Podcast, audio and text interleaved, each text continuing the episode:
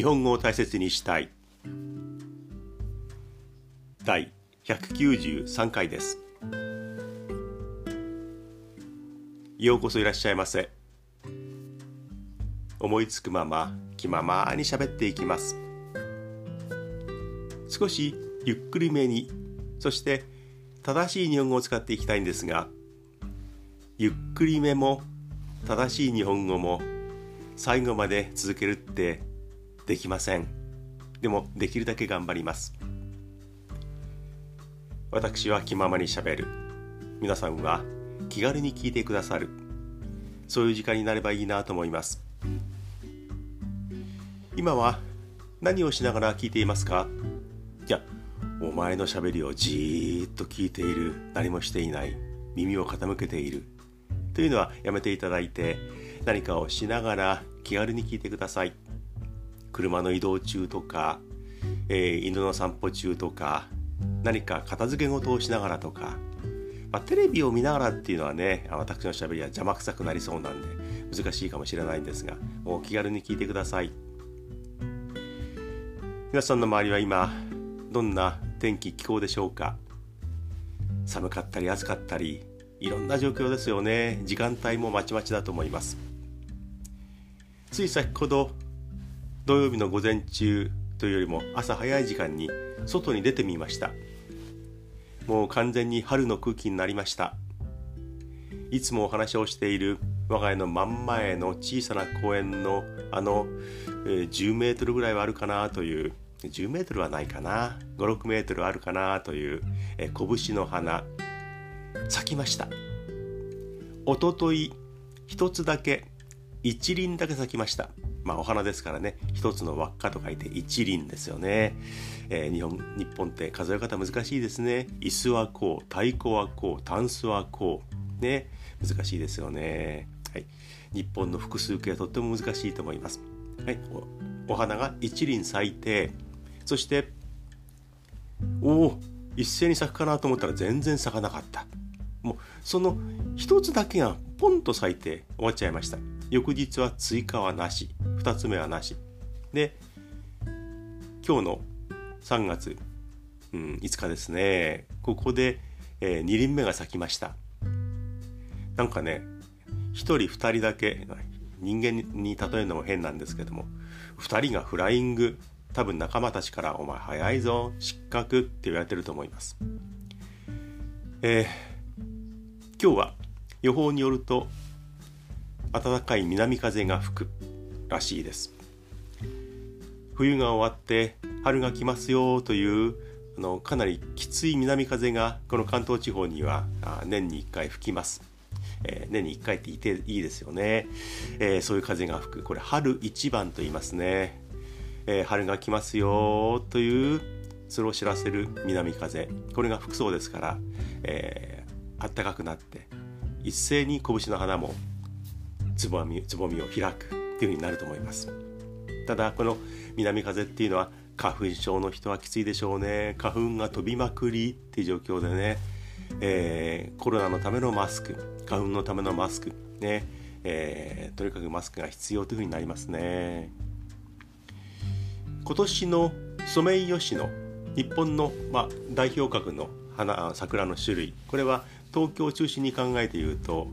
えー、さ花が咲くのは3月15日頃であろう。これは例年より早いという予報がかなり前にありましたが昨日あたりの新聞を見てみると日本にはあの桜にいろんな種類があって、えー、代表的なソメイヨシノという種類それからあの悲観桜とかね寒肥桜とか、えー、ありますし有名なのは早咲きの桜。これ河津桜有名ですね。静岡県のあの御殿場沿いに御殿場線の沿線に河津という駅がありますが、えー、そこがあの発祥のになっている名前ですよね。河津桜。これはあのソメイヨシノよりも早く咲くということで有名な早咲きの桜として知られていますがその河津桜はちょっとねあの三浦半島にもそういう並木があるんですがそこはいつもより咲くのが遅いんだそうですねだから河津桜早咲きの桜は例年より少し開花花が咲くのが遅いでもソメイヨシノはえー、例年より早いのではないか。ね早かったり遅かったり自然って微妙ですよね。はい。でも桜の便りがね届いてきてまた我が家の近所の、なんとなくそこに何気なくある桜も、え、花が開いていたりしてあ春が来たなというふうに思います、えー、皆さんの周りは今どんな気候なんでしょうかね、はい、前置きが今日長いですね。えっ、ー、とコメント放送の方にコメントを頂戴していることがあってあのかなり以前にもらったものを私忘れていたかなというものもあります。先週言い忘れたのはえー、ね谷崎潤一郎さんなんですね。コメントの、えー、ネームが名前が谷崎潤一郎さんなんですね。YouTube の方にコメントを打ってくれたくれたんですが、えー、外国人の人が頭に帽子帽子じゃない頭に本を乗っけているそういうのをプロフィール写真に使っている方ですね。外国の方だと思います、えー、この谷崎潤一郎さん日本のねあの有名な作家のお名前を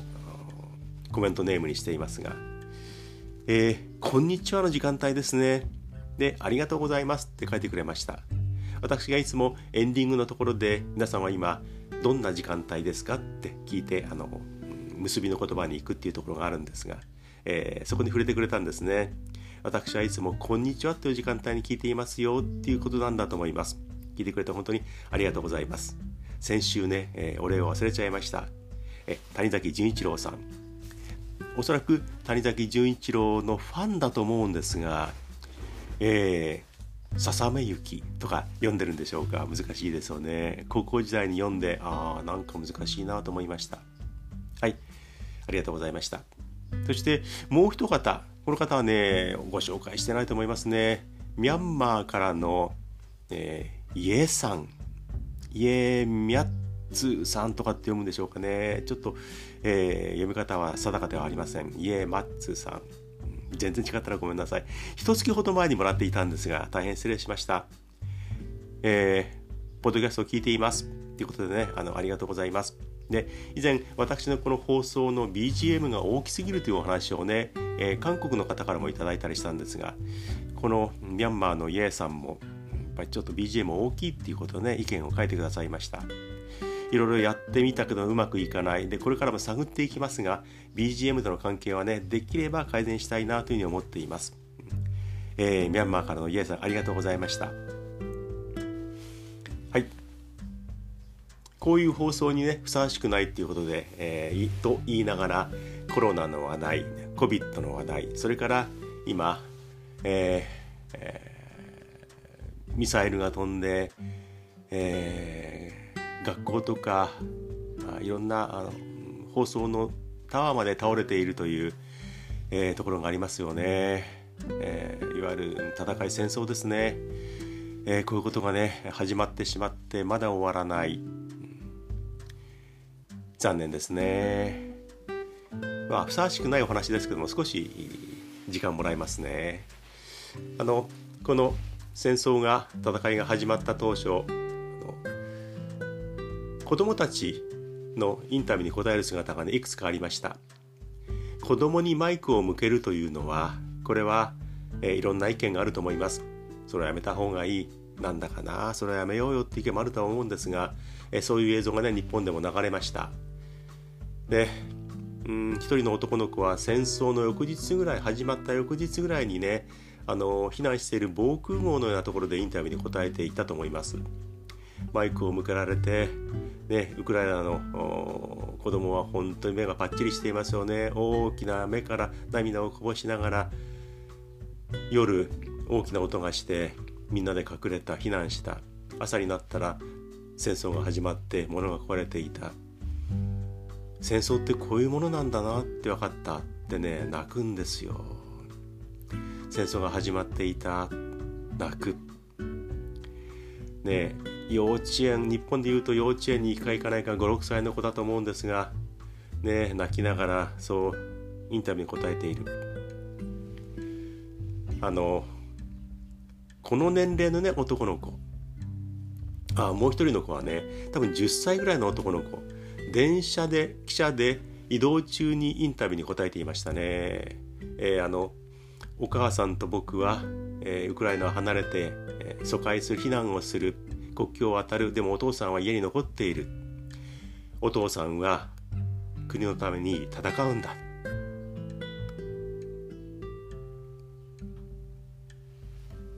そう答えていて彼もね泣いてましたね。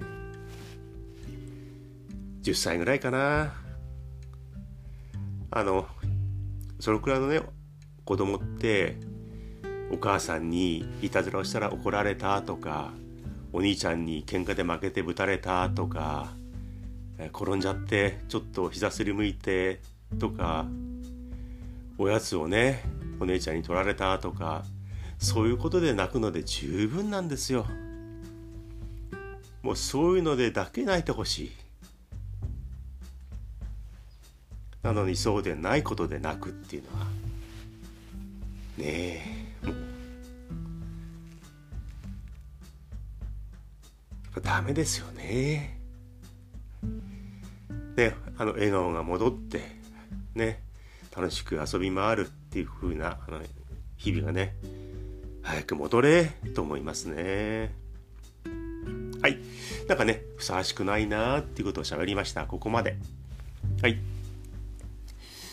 前回の放送での餃子の町が日本は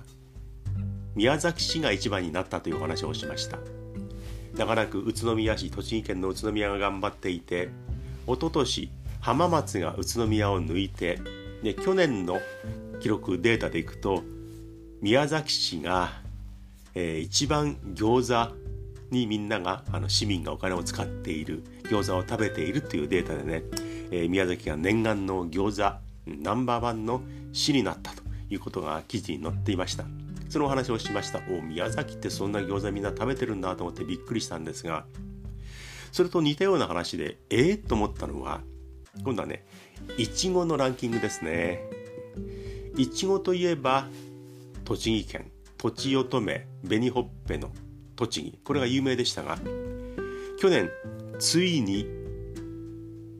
あまおうの福岡が栃木県を抜いて26年ぶりにいちごこれ産出額という考え方ですが、えー、まあ一番たくさんいちごが取れたってことですよね。一番、えー、取れたのがトップが福岡県になった。26年ぶり。ねえー、とあまおうの、うん、福岡がいちごナンバーワンの県になったというふうなあの発表がありました。福岡そんな久しぶりだったんだ。以前は栃木の前は福岡だったんだなというふうなことが分かったんですが昨日の新聞見たらいや実はあれ間違ってましたということが載っていました。引き続き栃木県がいちご産出量ナンバーワンなんだそうです。ええー、と思ったんですが記事によるとこれは農林水産省のねあのデータ。これ、まあ、お役所のデータが間違った入力を間違っていたと、えー、よく調べてみたらまだまだ栃木県がトップであった。福岡は残念ながら1位ではありませんよということが載っていました。ね役所の人のデータまあえー、入力するっていうのは人間の手を借りる部分もあるし機械任せでも間違いは出ると思うんですが入力ミスでやった福岡いちごナンバーワンに返り咲いた26年ぶりと思っていた人が結構多かったと思うんですが逆に栃木県の人はいや福岡にやられたいちごといえば栃木なのに福岡がああまた1位になったんだがっかりしたっていう人も多かったと思いますね。でもあまだ栃木1位だったんだ頑張ったぜっていうふうに思うんでしょうかね。引き続き栃木県がいちごナンバーワンなんだそうです。ね、役所の方こういうふうにねデータ間違えないように確認してください。ね、テストだってちゃんと見直し何度もするでしょうしたでしょう何度も何度もちゃんと見て間違えないようにしてください。これね1位か2位かっていうのは結構ねあのいちご関係者だけでなくあの大きな影響があると思いますよ。がっかりしたり喜んだりねあの変なデータを発表しないようにしてください。いちごは引き続き栃木県がナンバーワンでした。さて本当にねあの暖かくなって、えー、外出するっていうような気持ちになってきました。もちろんこのコロナウイルス COVID があるので外出はしづらいんですけれどもそんな中でもやっぱりちょっとどっかに行ってみようかな人があんまりいないところに行ってみようかなっていうふうにねあの考えるようになります。実は人がいっぱいいるところにもね人では多いです。昨日夕方横浜駅の周辺に行ったんですがもう人が溢れていますよね。みんなマスクはしていますがああもうね開き直ったようにもう人がいっぱいいました。つい先日海釣り公園に行きました、えー、海で釣りをする。であの一般の岸壁とか海岸に行くのではなくて売店があったりトイレがあったり釣りをする時にあまり危険じゃないような設備を整えて、えー、皆さんここに釣りに来て来てくださいね。で場所によってはそこに入るためのお金が必要ですけれども、えー、無料で使えるところもある、うん、安全に釣りができるという場所がいくつかいくつもありますが、えー、そこに行ってきました。横須賀の海釣り公園だったんですが横須賀私のあの生まれ故郷学生時代まで過ごしたところですけどもね、えー、そこの海釣り公園に行きました。これ2回目か3回目だったんですがそこに行ったらねあの平日の昼頃もうね人がらーんとしていて広い海釣り公園。釣り人は1人2人3人向こうの方に6人7人っていうくらいの感じでもう、えー、釣り人はまばらでした。いい天気で風もあまりなく海は穏やか。そういう中で釣り人よりも多かったのはちょうど昼時早めの昼ご飯をどっかで食べた人もいたかもしれません。あるいは食べ物を持ってきてって人もいたかもしれません、えー、長いベンチがあるんですがもう座ったり立ったりねいろんな風に使えるベンチがあるんですがそこに寝そべってもう昼寝をしている人あるいは芝生の部分もあるんですがそこに横たわって何してんのかなってもぞもぞ動いてる人いろいろいました。釣りをする人よりも日向ぼっこ、ね、太陽を体に浴びながらのんびりする日向ぼっこ久しぶりに言いましたね。えー、まあ日光浴というか、うん、というよりはなんとなく日差しを浴びながらのんびりする日向ぼっこですよねそれをしてる人の方が多かった中にはこう近くのドン・キホーテで買ってきましたっていうラケットみたいなねラケットボールみたいなのでここを遊んでるようなえー、とてもチャーミングな女性がね2人遊んでいたりとかねいうのがありました。もうのんびりしていました。で私はコンビニで食事をちょっと買ってで、えー、屋根があるちょっとしたベンチがあるんですがあの、えー、そこで座って、えー、コンビニので買ってきたものをこう開けながらのんびりここで30分ぐらいね食事しました、えー、ちょうど昼時だったんでね。そしたらね、えー私のすぐ真ん前私はちょっとあの海岸べりからは中に入ったところのあの公園みたいになってるところに座って見ていたんですがもうあの海のすぐそばのところでは若者が2人家から持ってきたキャンプ用の椅子に座ってのんびりしていました。釣りをしているんですが全然釣れてないんですよね。他の釣り人も全く釣れていませんでした、えー、時々人手とかフグを釣ってましたがもう誰も連れてい中でいない中で若者が2人二十歳前後ですね。椅子を並べて、えー、釣り竿は出しているんですがもう釣りはどうでもいい。スマホをシュルシュルやりながら時々ね男性2人なんか喋ってましたね。話し声までは聞こえなかったんですが楽しそうにしているのんびりしている。や釣れなくてもいいんだな釣りって釣れなくても楽しいんだなそれが釣り人なんだなってね最近よく思うようになりました。で私の食事が進んでいってもう食べ終わるかなそろそろ岸壁の方行ってみようかななんて思ってる時に、えー、その私の見えるところに座っていた男性2人の1人の方が電話で喋ってるんですね。最近電話で喋るスマホで喋るってあんまり見かけないですからほとんど LINE とかメールですからね。であ電話で喋っている、えー、何かなと思ったら喋ってる内容はわからないんですけども立ち上がってその海釣り公園の入り口だから出口の方に向かっていきました。仕事の電話でも来たのかな？休み中になんかこういう電話も嫌だろうな、うん、でもねスマホ持って一生懸命出口の方に行った。一人が行った。えー、なるほどな。電話で喋ってんだ。しばらくしたらその彼が戻ってきて手に大きなレジ袋白い袋をねいわゆるレジ袋を持って戻ってきました。あこれはもしかしてと思ったんですが2人分のねあのお弁当ですよね。テイクアウトみたいな格好であれはねウーバーイーツか出前館を頼んだんですよね。どっちか分かんなかったんですがウォルトではないと思います。で海釣り公園広い公園の、まあ、比較的出入り口が近いところではありましたけれども歩くと34分はかかる。そこにね配達の多分お兄さんが来てそこから電話があって「あ届きました、えー、公園の入り口に来ました」っていうので電話あったんでその若者は電話を受けてそこに食べ物をもらいに行ったんですよね。海釣り公園にねデリバリーを